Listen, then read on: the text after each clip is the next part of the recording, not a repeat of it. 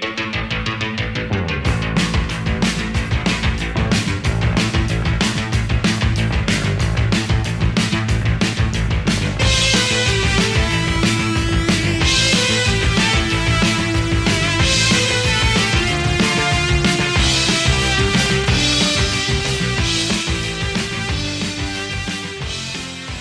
Hola, hola, hola, mis queridos rockeros. Espero que estén todos muy, pero muy bien y preparados para otro episodio de El Astronauta del Rock, en donde recorreremos los ecos de la semana, las noticias más importantes de los últimos días en materia rockera.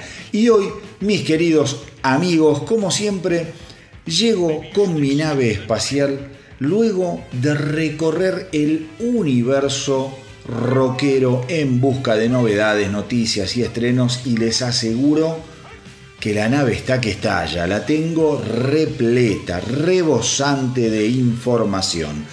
Apenas pude aterrizar de tan pesada que venía la carga. Material incandescente, de alto poder radioactivo que los dejará absolutamente demolidos, porque poco a poco el año va arrancando y las estrellas comienzan a despertar luego de su letargo de lo que fue el fin de año, las vacaciones de fin de año que suelen tomarse los músicos.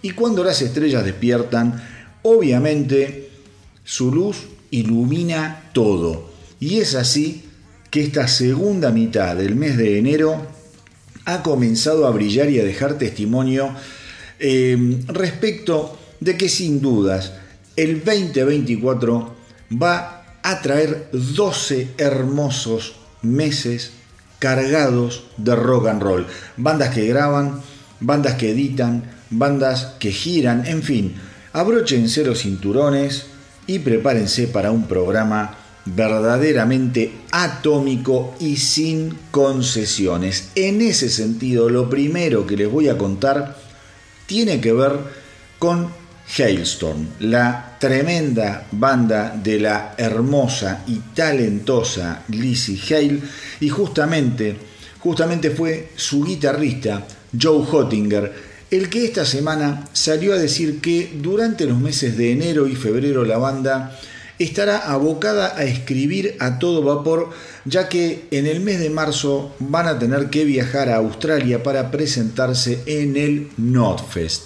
Luego de eso, luego de eso, esperan sí poder finalmente terminar el álbum, que según Hottinger, en cuanto a composiciones, siente que todavía están a medio camino, eh, ya que por suerte por un lado han podido escribir mucho en estos eh, últimos días del año y los primeros días del 2024, eh, y que las canciones también, dice Hottinger, para él suenan muy pero muy bien aún en este estado embrionario.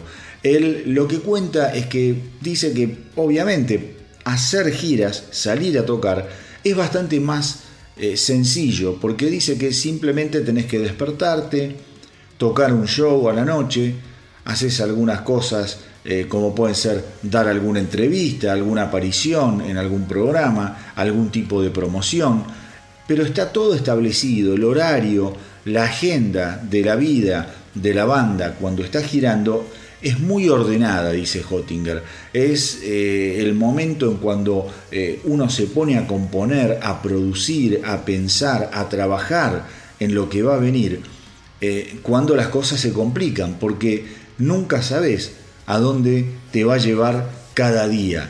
Porque entras a un estudio, entras a una sala para ensayar, para empezar a bocetar, y ahí puede pasar cualquier cosa, puedes tener una idea que puede salir, que puede no salir, el mundo, el mundo mental eh, que tiene que ver con componer un álbum, con componer canciones, dice, realmente es muy, pero muy eh, exigente, mucho más eh, pesado y lleno de incertidumbres que lo que puede ser la vida que, cuando uno, que uno lleva cuando uno sale de gira. Es como si estuvieras pescando y que a veces podés estar horas, días y no sacar un pescado del agua.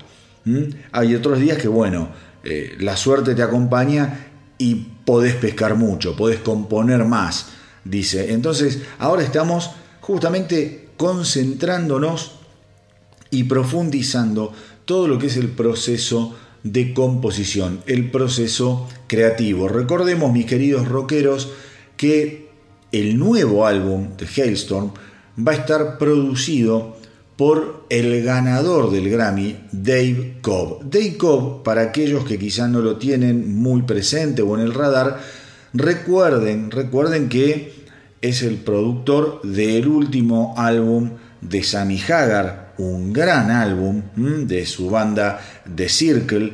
También ha producido nada más ni nada menos que a los Rival Sons, ha producido a Greta Van Fleet, esa enorme banda revelación que desde hace algunos años viene dando que hablar, y ha trabajado Jacob nada más ni nada menos que con Slash, que va a estar visitando la Argentina en el mes de febrero, el 9 de febrero.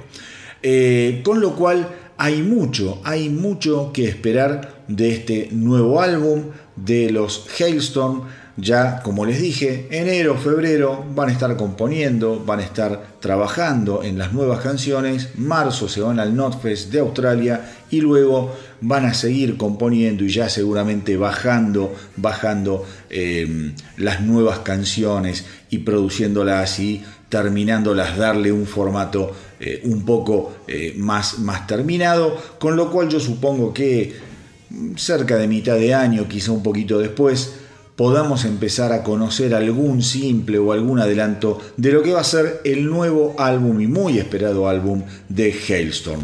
Novedades también de los Guns N' Roses, en este caso tiene que ver con un récord que esta semana han logrado los Guns N' Roses porque han entrado en el eh, Billions Club de Spotify. El Billions Club de Spotify básicamente es una lista eh, que recopila a aquellos artistas, aquellas canciones que han logrado eh, superar el billón de reproducciones. Esto lo ha logrado Guns N' Roses esta semana con la canción Paradise City. No es, no es la única canción que los Guns N' Roses tienen en el Billions Club de Spotify. Ellos ya eh, cuentan con Sweet Child of Mine y Welcome to the Jungle, con esas dos canciones también. Esas dos canciones junto con eh, Paradise City pertenecen, pertenecen nada más ni nada menos que al increíble, irrepetible, único, maravilloso Appetite for Destruction. Ese álbum que los catapultó a la fama absolutamente planetaria y de la que hoy de la que hoy siguen gozando gracias a ese disco que es interminable, interminable. Algunos otros artistas, por ejemplo, de lo que tiene que ver eh, con el Billions Club, imagínense Metallica con Nothing Else Matters, eh, Aerosmith, por ejemplo, con Dream On.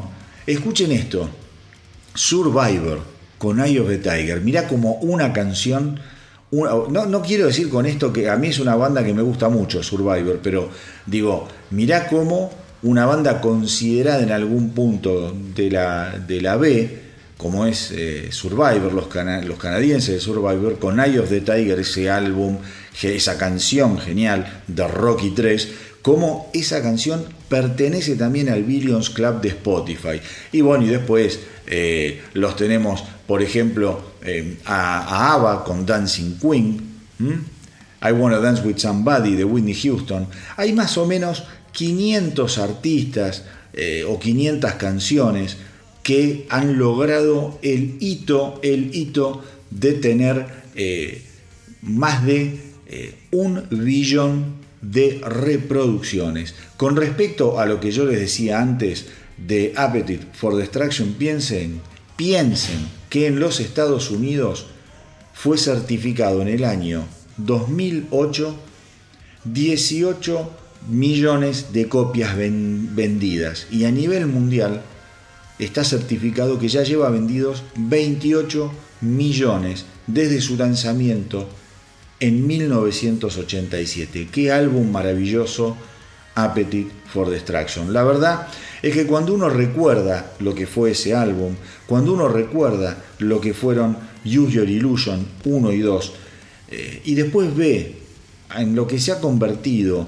eh, Guns N' Roses, al menos, al menos en cuanto a lo que, eh, a lo que graban y a lo que editan, desde Chinese Democracy y los nuevos simples que han largado a lo largo de los últimos años, es penoso el derrotero creativo de los Guns N' Roses. Appetite for Destruction va a quedar por siempre como uno de los mejores álbumes de la historia del rock, de eso no tengo ningún tipo de dudas.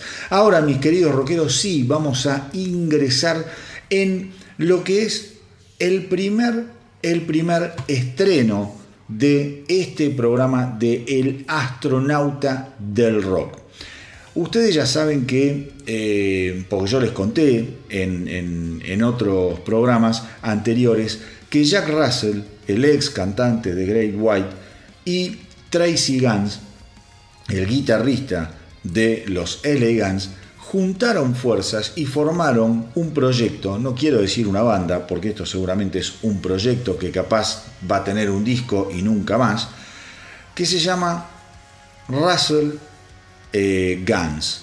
Russell Guns, ya acá en el Astronauta del Rock, escuchamos un par de adelantos muy interesantes, muy fuertes, muy lindos, fuertes pero no estridentes, ese rock bien, bien típico de los 80.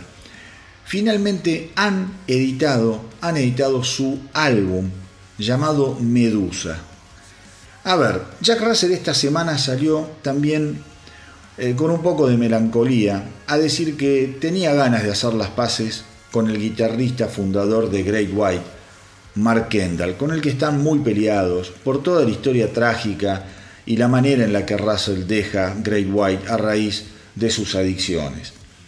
Nunca, nunca esa relación quedó eh, eh, sana nuevamente, pero yo le diría a Jack Russell que apriete el freno a la melancolía y esté pensando quizá en el futuro eh, y que esté contento, porque realmente cuando uno escucha Medusa se encuentra con un álbum espectacularmente entretenido, realmente. Jack Russell está de vuelta y esta vez, como les digo, lo hace con un disco sensacional de la mano de Tracy Guns en la guitarra. Miren, eh, yo sé que muchos pueden, yo mismo, cuando veo videos de Jack Russell tocando en vivo, eh, hago comentarios como diciendo, qué lástima, la voz todavía, eh, o sea, es un tipo que podría tenerla mejor, no, no, no, no, no está cantando como cantaba antes, es lógico, es una persona que ha pasado por mil problemas, como les digo yo, de salud, de excesos, de adicciones, no se ha cuidado demasiado, fue un gran fumador, dicho por él. Sin embargo, sin embargo, más allá de los muy buenos adelantos de Medusa, yo les digo que el disco en sí es muy disfrutable y se lo escucha bien a Jack Russell. Podemos decir, en vivo el tipo quizá no rinde lo que rendía, pero qué bien que está producido, qué bien que está cantando, qué bien que se lo escucha a Jack Russell en Medusa. Es un verdadero viaje rockero a lo mejor de la década del 80. Son canciones muy divertidas, son canciones bien construidas, excelentemente bien producidas y fundamentalmente es un trabajo que cuando lo escuchas te despierta una sonrisa, te pone de buen humor. Acá no nos vamos a encontrar con nada extremo, con dobles bombos ni canciones guturales, obviamente Estamos hablando de un disco que destila, destila esa genialidad ochentosa que hizo grande a la década del 80. Está claro que estamos hablando de dos íconos gigantes de la década del 80, una década inolvidable. Estos dos tipos saben muy bien lo que tienen que hacer, saben cómo hacerlo. Así que les digo, mis queridos rockeros, vamos a empezar, vamos a empezar escuchando algo de Medusa el muy recomendable trabajo de Tracy Guns y Jack Russell. Es un álbum para escucharlo a todo volumen y a toda velocidad, en una maldita ruta interminable y sin ningún destino.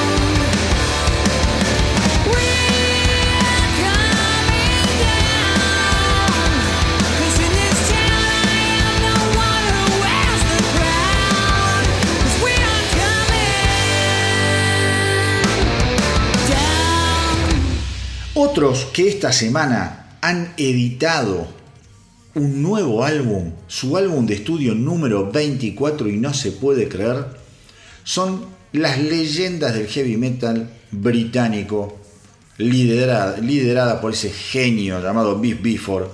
Obviamente estoy hablando de los Saxon. Saxon acaba de editar, como les dije recién, su álbum de estudio número 24, Hell Fire and Damnation, del que acá también escuchamos anteriormente un par de temas. Un par de temas que también prometían muchísimo, porque Saxon viene trabajando muy pero muy bien en los últimos álbumes. Los álbumes anteriores de Saxon suenan excelentes y este también suena y está producido de mil maravillas, porque atrás está ese productor genial, guitarrista hoy de los eh, Judas Priest, Andy Snip, que también es el productor de los últimos trabajos de Judas, de Exodus, de Accept, un tipo que tiene la varita mágica para lograr que el sonido de heavy metal nos siga conmoviendo hasta los huesos. La verdad, este nuevo álbum de estudio llega después de un muy buen álbum. Eh, recuerden que lo último de canciones originales de Saxon había sido el excelente Carpe Diem, que acá lo escuchamos y mucho. Sin embargo, este disco tiene algo más de crudeza. Cuando vos lo escuchás, hay una urgencia que quizá Carpe Diem no tenía. Las canciones son súper sólidas, tenés canciones muy veloces, canciones muy pesadas. Según Bis Bifford, él siente que es uno de los mejores álbumes que han hecho eh, en, cuanto a lo que es el sonido, esto que les digo. ¿Pero por qué? Porque hay algo que tuvo este, este trabajo de Saxon y es que se grabó prácticamente en cuatro semanas. Y Bis Before dice lo que yo les comentaba antes. Eso se siente cuando vos escuchás las canciones. ¿Mm? Es algo que lo, lo podés eh, experimentar al poner cualquiera de las canciones de Hellfire and Damnation y te vas a dar cuenta que hay un sonido crudo. Está esa urgencia que yo les decía antes. Vas a escuchar todo bien, bien comprimido en cuanto a lo que es la ejecución. No vas a ver demasiados efectos ni sonidos raros. La guitarra o las guitarras suenan inmensas. Recordemos que está tocando la guitarra Brian Tatler, de los Diamond Head, otra banda icónica de Inglaterra en cuanto a lo que fue la New Wave of British Heavy Metal. La verdad es que es un disco muy, pero muy interesante de Saxon. El 2024 promete además ser un año espectacular para Saxon. Ahora van a estar saliendo de gira, nada más ni nada menos que con Judas Priest y con Uriah Heep. La verdad, va a ser una gira detonante Vos pensá que vas a ver a Saxon con álbum nuevo. Uriah Heep tiene un álbum creo que de hace un año y medio, como mucho, dos años. Y los vas a tener a los Judas Priest con Invincible Shield bajo el brazo también. Tres bandas icónicas del heavy metal. Ni hablar de lo que representan las tres bandas, cada una de ellas en lo que es el heavy metal británico. Esperemos, mis queridos rockeros, que esta gira se prolongue por el resto del mundo y que llegue también acá a la Argentina. Miren, eh, sería algo maravilloso poder ver acá en Argentina un eh, set compuesto por estas tres eh, inmensidades del heavy metal, Saxon, Judas Priest y Uriah Heep. Quizá Uriah Heep es la banda un poquito menos conocida, pero tiene grandes canciones, ni hablar, Easy Living, acá le escuchamos hasta el hartazgo. El último álbum de Uriah Heep es muy, pero muy bueno, bien pesado y bien moderno, hermoso álbum. Y lo que se conoce de Judas Priest, y en función de eso sepan, sepan que hay sorpresa en este, y novedades en este episodio, en este programa del astronauta del rock. Pero sería realmente increíble poder ver en Argentina a estas tres bandas. Crucemos los dedos. Mientras tanto, no dejen, no dejen de escuchar el nuevo álbum de Saxon, Hell, Fire and Damnation.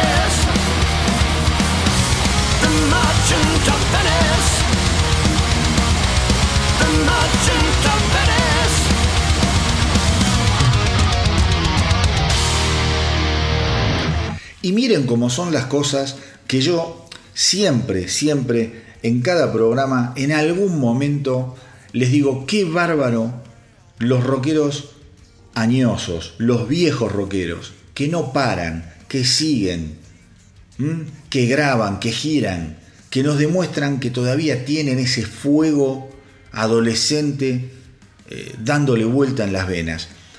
Recién, recién les hablaba de Saxon, tremenda banda. Antes escuchábamos a Jack Russell y Tracy Guns, también otros legendarios rockeros. Ahora les tengo novedades de Lionheart, que esta semana editaron el primer simple de lo que va a ser su nuevo álbum The Grace of a Dragonfly, que se va a editar dentro de muy poquito, el 23 de febrero. El tema que vamos a escuchar ahora de Lionheart es sencillamente genial. Se llama Flight 19, vuelo 19, y relata la historia de un grupo de bombarderos que desaparecieron en el Triángulo de las Bermudas el 5 de diciembre de 1945 después de perder contacto durante un vuelo de entrenamiento de navegación sobre el agua de lo que era la Armada de los Estados Unidos desde la Estación Aérea Naval de Fort Lauderdale. Entonces escuchen, escuchen realmente, realmente con muchísima atención lo nuevo de Lionheart. A ver, ¿por qué me interesa además que lo escuchen? Porque para aquellos que no lo saben, esta banda fue fundada a finales de 1980, nada más ni nada menos que por Dennis Stratton. Dennis Stratton, ex Iron Maiden. ¿Mm? Escuchen el primer disco de Iron Maiden y ahí se van a encontrar con Dennis Stratton. Bueno, cuando se va de Iron Maiden funda Lionheart. Además, además acá están Steve Mann, Michael, de Michael Schenker Best, y eh, Clive Edwards, un ex UFO.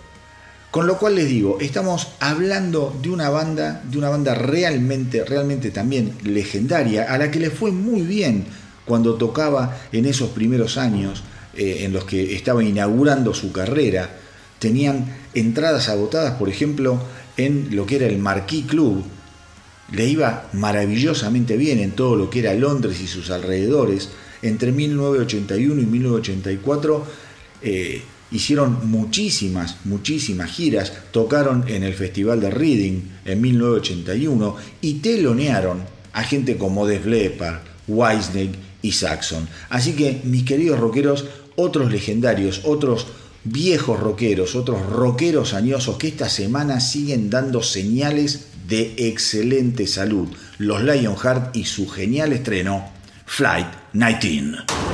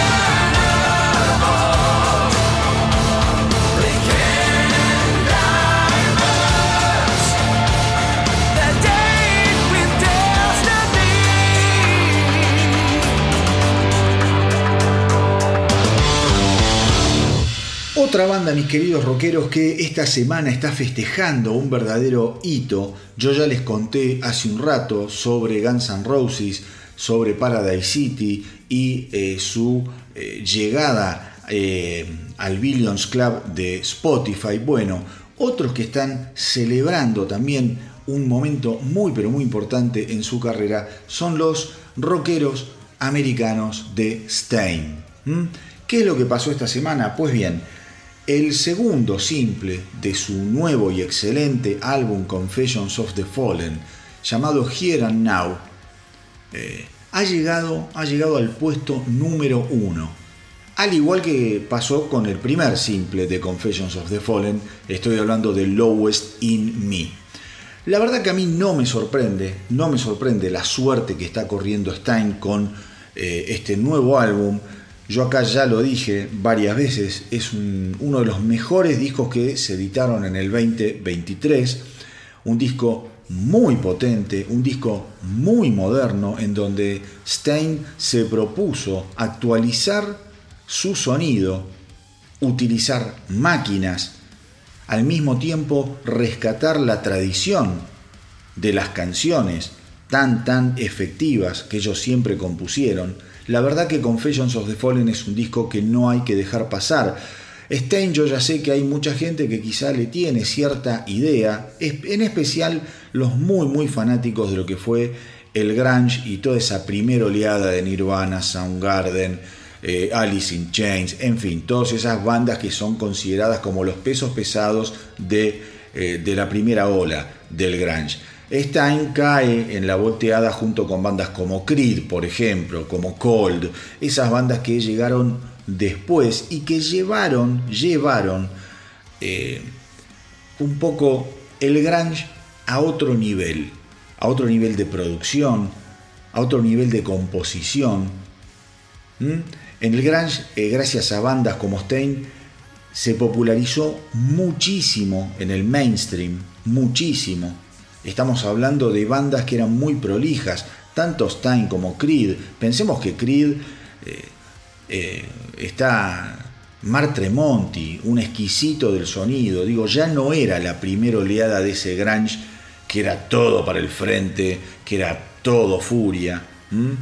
Que después se fue refinando, obviamente. Vaya a saber uno qué hubiese sido de Nirvana de no haber muerto Kurt Cobain qué hubiese terminado haciendo con su sonido. Ya lo vimos con Soundgarden, ya lo vimos con Pearl Jam, ya lo vimos con los Stone Temple Pilots, ni hablar con Alice in Chains, cómo fueron también ellos modificando y adaptando el sonido eh, y profesionalizando eh, el sonido, que quizá en los primeros discos eran súper crudos y que no tenían tanto que ver con quizá las grandes, grandes audiencias. Ellos se hacen masivos, perfecto, generan un movimiento enorme, pero después eso un poco se apaga y los que toman, toman esa, esa bandera para desprecio de muchos y la refinan en algún punto, son justamente bandas como Stein. Yo les recomiendo, no dejen, no dejen de escuchar Confessions of the Fallen, un álbum súper, súper maduro, muy pero muy bien producido y pensemos que la banda lo edita en el año 2023. El último álbum que habían grabado había sido en el 2011. Sin embargo, la crítica y los fans abrazaron a Confession of the Fallen como uno de los álbumes imprescindibles del año que pasó.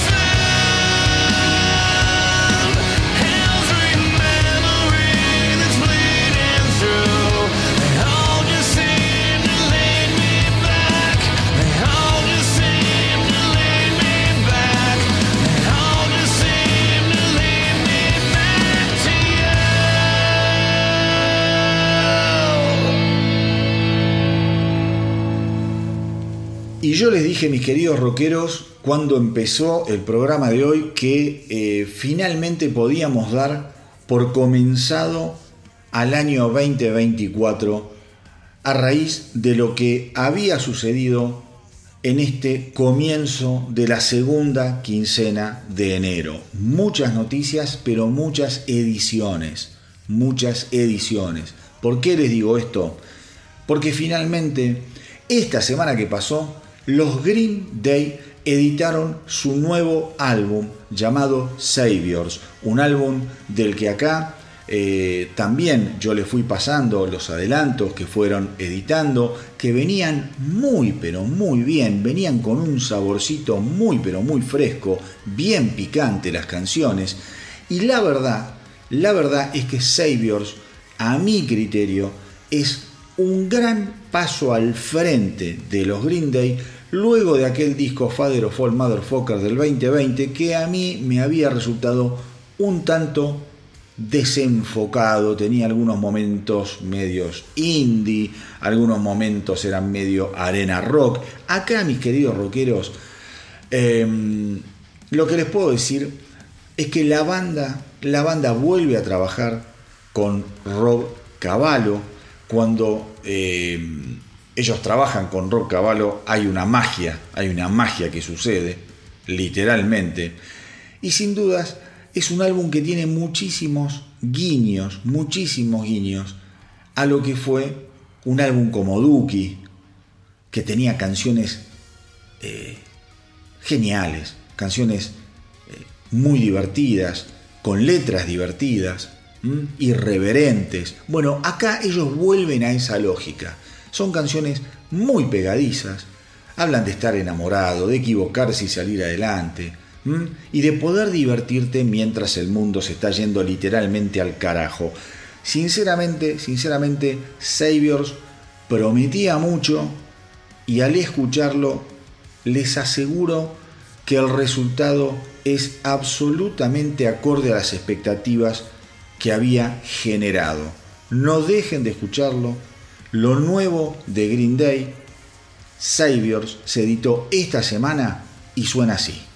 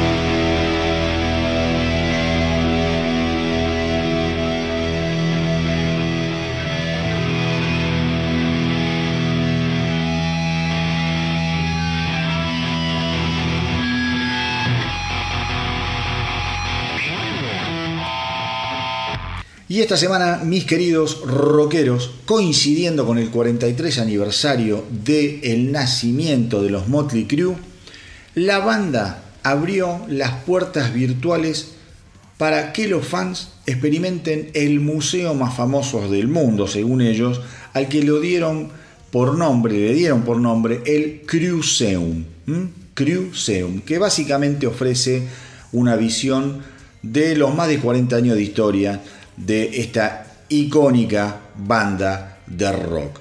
Hay muchos recuerdos que van desde ropa escénica, fotografías, hay instrumentos, eh, eh, digamos, todo, todo ese tipo de memorabilia que al público bien fanático de las bandas les encanta. Hay archivos personales de la banda y los fanáticos que visiten el Cruceum lo, eh, lo van a poder hacer encontrándose, digamos, con tres colecciones diferentes. Va a haber una colección llamada Shout at the Devil, que obviamente es una celebración a lo que fue aquel legendario álbum y revolucionario álbum de los Motley Crue, cuando empiezan a sonar verdaderamente bien. Em, el, otro, la otra colección se llama On With The Show, que básicamente es un recorrido y una dedicatoria a todo el descontrol de la vida de los Motley Crue a través de sus giras. Y la última colección se llama Home Sweet Home Los Ángeles, que básicamente es una celebración también a la ciudad que los vio nacer, que los creó, en donde hicieron todas esas locuras que tan pero tan bien se pueden ver en el eh, biopic muy entretenido llamado The Dirt. Eh, otra cosa que tienen que tener en cuenta es que la banda invita a que los fanáticos traten de visitar el Cruceum con bastante frecuencia porque continuamente van a estar agregando, agregando contenido. Para poder visitarlo simplemente tienen que ir a www.cruceum.com www.cruceum.com y otra cosa que anunciaron es que van a traer de vuelta a su legendario club de fans de la década del 80 llamado Sin Club, el Club del Pecado. Y esto lo hacen porque los eh, Motley Crue están muy revitalizados a, través de lo que fueron sus últimas giras, a través del ingreso de John Five. Hay como una nueva efervescencia alrededor de la banda y dicen que muchos fanáticos, muchos fanáticos eh, les han pedido que el Sin Club vuelva a estar eh, disponible. Así que mis queridos rockeros, todos aquellos que quieran recorrer la historia de Motley Crue en forma virtual, sepan que ya abrieron su museo Cruceum.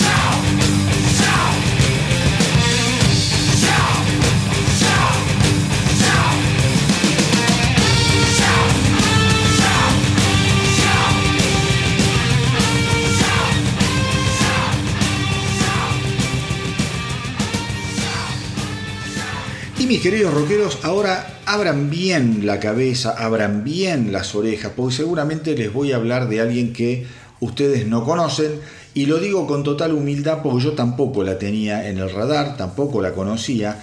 Estoy hablando de la bajista de Vixen, Julia Laje. Cuando hablamos de Vixen, sí, Seguramente los que tenemos algunos años más sabemos de qué estamos hablando, banda muy pero muy trascendental en todo lo que fue la década del 80, con grandes canciones, muy muy muy vistosa también, porque era una banda compuesta eh, solamente que por mujeres muy hermosas. Después la banda tuvo mucha mala suerte porque cuando estaban en la cresta de la ola y por pegar el gran salto la grabadora en la que estaban eh, es absorbida por otro y el contrato de ellas queda un poco en la nada. Ahora las Vixen reformadas han reformado sus, sus integrantes, su alineación. Julia Laje es la bajista actual de Vixen. También les cuento que es la esposa de un gran violero, un gran guitarrista, nada más ni nada menos que Richie Kotzen. Y esta semana estrenó una canción que me encantó y que por eso me animé a presentarla, me animé a compartirla con ustedes. La canción se llama The Ride y me pareció realmente exquisita, muy pero muy bien producida, eh, digamos, con Richie Kotzen ya eso es una garantía, suena espectacularmente bien y creo que también está bueno acá en el Astronauta del Rock ir compartiendo eh, noticias o ir escuchando cada tanto cosas material de gente que uno quizá no tiene eh, eh, tan, como le suelo yo decir, eh, tan a mano, no las tenés tan conocidas, tan en tu día a día. Yo, por ejemplo, ya les digo, Julia Laje no tenía ni idea de quién era, después me enteré leyendo un poco hoy que se trata de una música brasilera, es, nació en Brasil, empezó a tocar de muy jovencita, a los 13 años, el bajo. Ella dice que sus influencias fueron Rush, Aerosmith, Guns N' Roses, toda esa vertiente tan interesante del rock.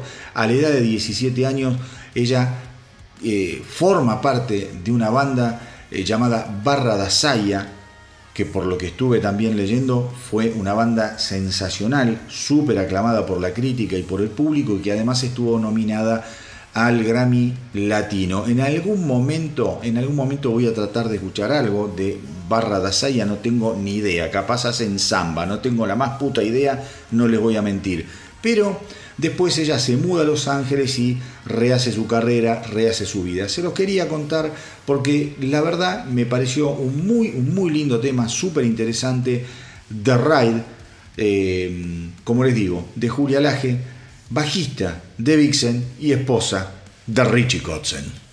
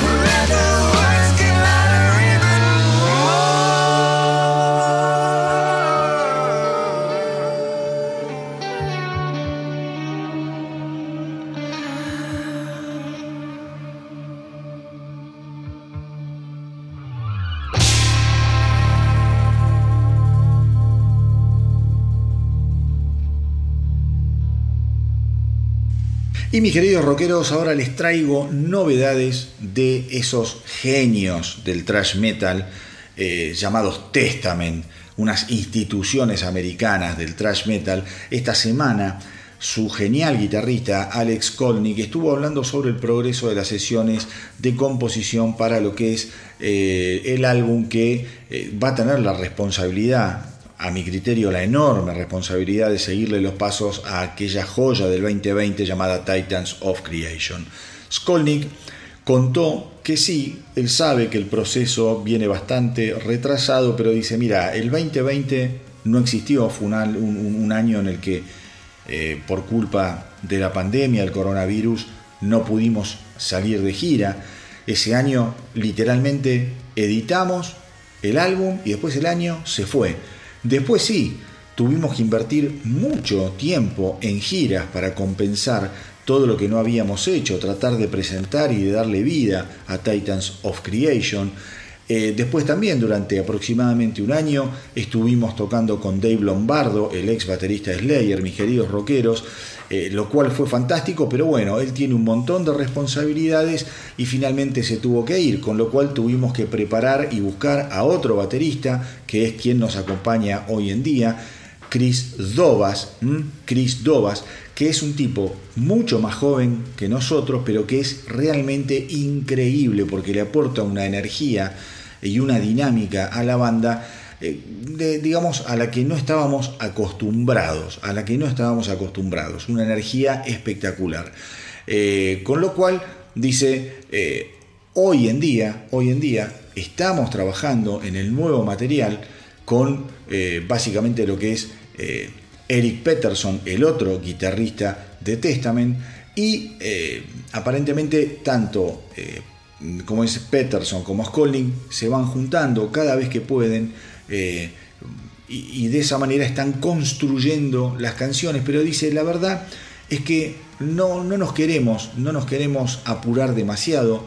Eh, hay sesiones mías, hay sesiones de él, nos vamos mandando muchas veces los bocetos en, vía, vía mails y también los vamos trabajando digitalmente. Hay muchísimas, muchísimas ideas, muchísimas canciones eh, que están en proceso de composición, muchos bocetos, todo eso hay que ordenarlo, hay que pasarlo por un tamiz, hay que agregar las voces, pero estamos por el buen camino. Y otra cosa que dice eh, dice que ellos se dieron cuenta que con los años lo peor que pueden hacer es apresurar el proceso de composición, producción y grabación de un álbum. Dice, a veces eh, una banda se apura, nosotros nos hemos apurado a sacar algunos discos, y nunca nos sentimos después satisfechos completamente con el resultado. Con lo cual a veces llevan las cosas un poco más de tiempo, pero siempre, siempre que llevan un poco más de tiempo, puedes estar seguro que el resultado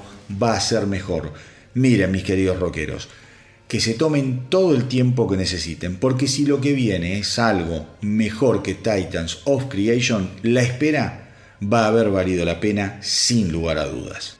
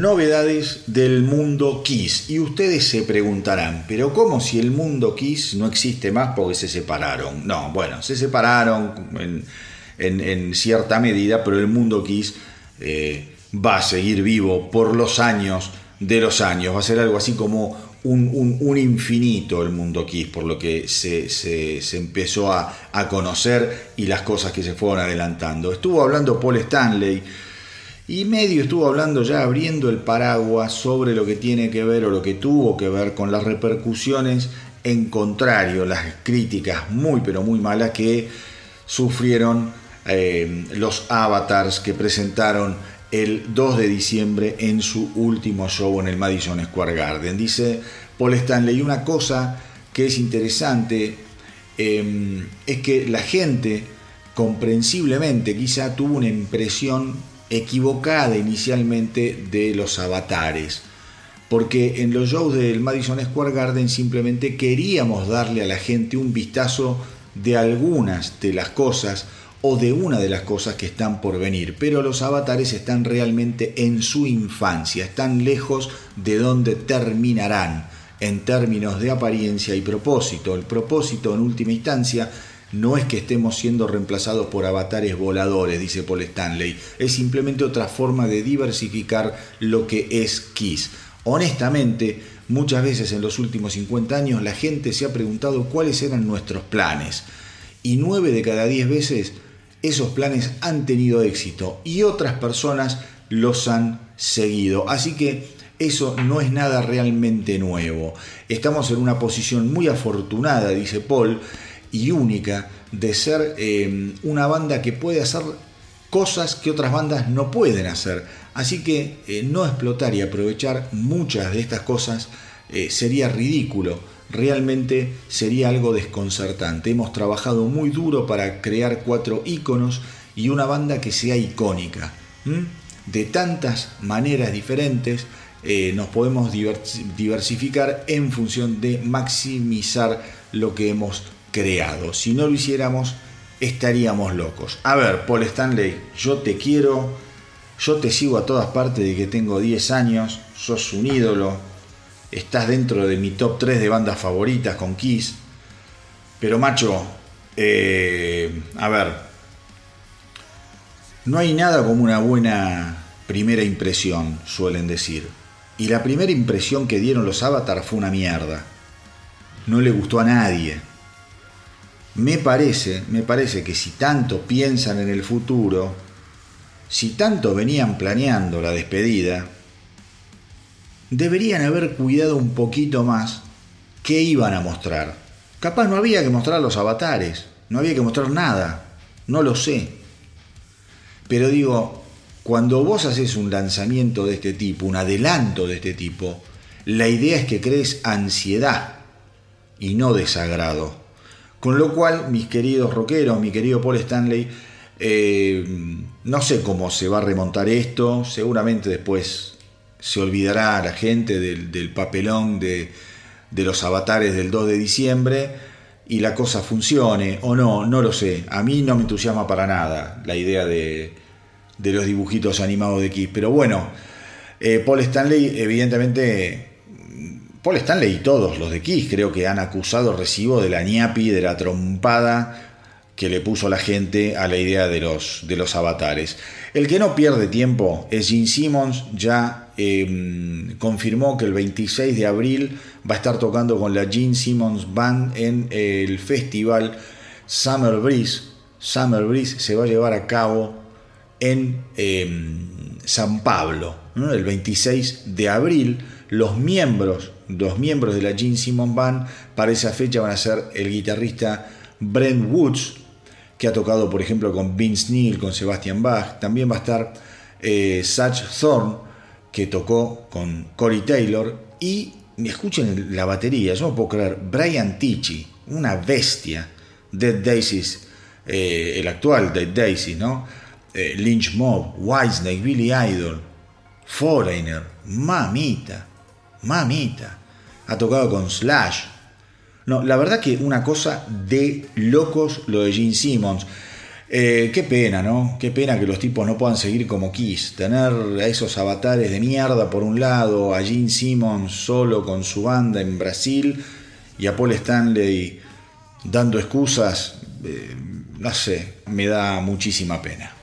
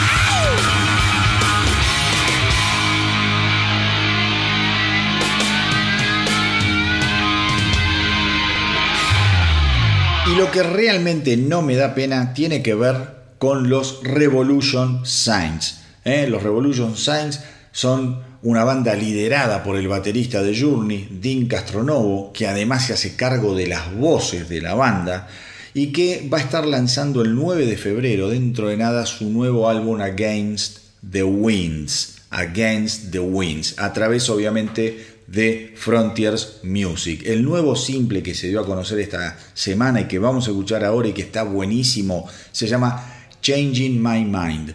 A ver, ¿qué les puedo decir yo de Dean Castronovo? ¿Es un excelente baterista? Sí, es un excelente baterista, de los más afamados que hay de los últimos 30 años, me atrevería a decir. Pero además el tipo, cuando, y esto lo digo a modo personal, yo tuve la suerte de ver a Journey en el Luna Park acá en Argentina y en un momento eh, le ceden el micrófono, la responsabilidad de cantar a Dean Castronovo. Una canción muy difícil de cantar, de la etapa de Steve Perry, una canción divina, lenta, se llama Still Day Ride, en donde la voz va muy pero muy alta.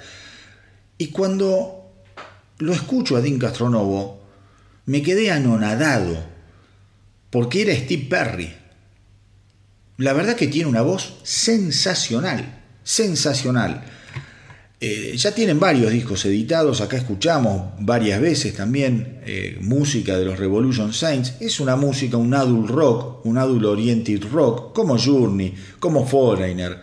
Eh, digo, son, son bandas que a mí me encantan, yo me crié escuchando ese tipo de música y siempre suelo pasar acá. Pensemos también que tocan, tocan con Dean Castronovo en Revolution Saints, Jeff Pilson, ex Dokken, y el eh, actual Foreigner, y el guitarrista, el guitarrista Joel Hoekstra, que está ahora con Accept, que yo se los conté la semana pasada, y que está eh, también, eh, o sea, que estuvo también tocando con Night Ranger, con Whitesnake, un verdadero, un verdadero animal. Pero no dejen de escuchar lo nuevo de Revolution Saints, Changing My Mind.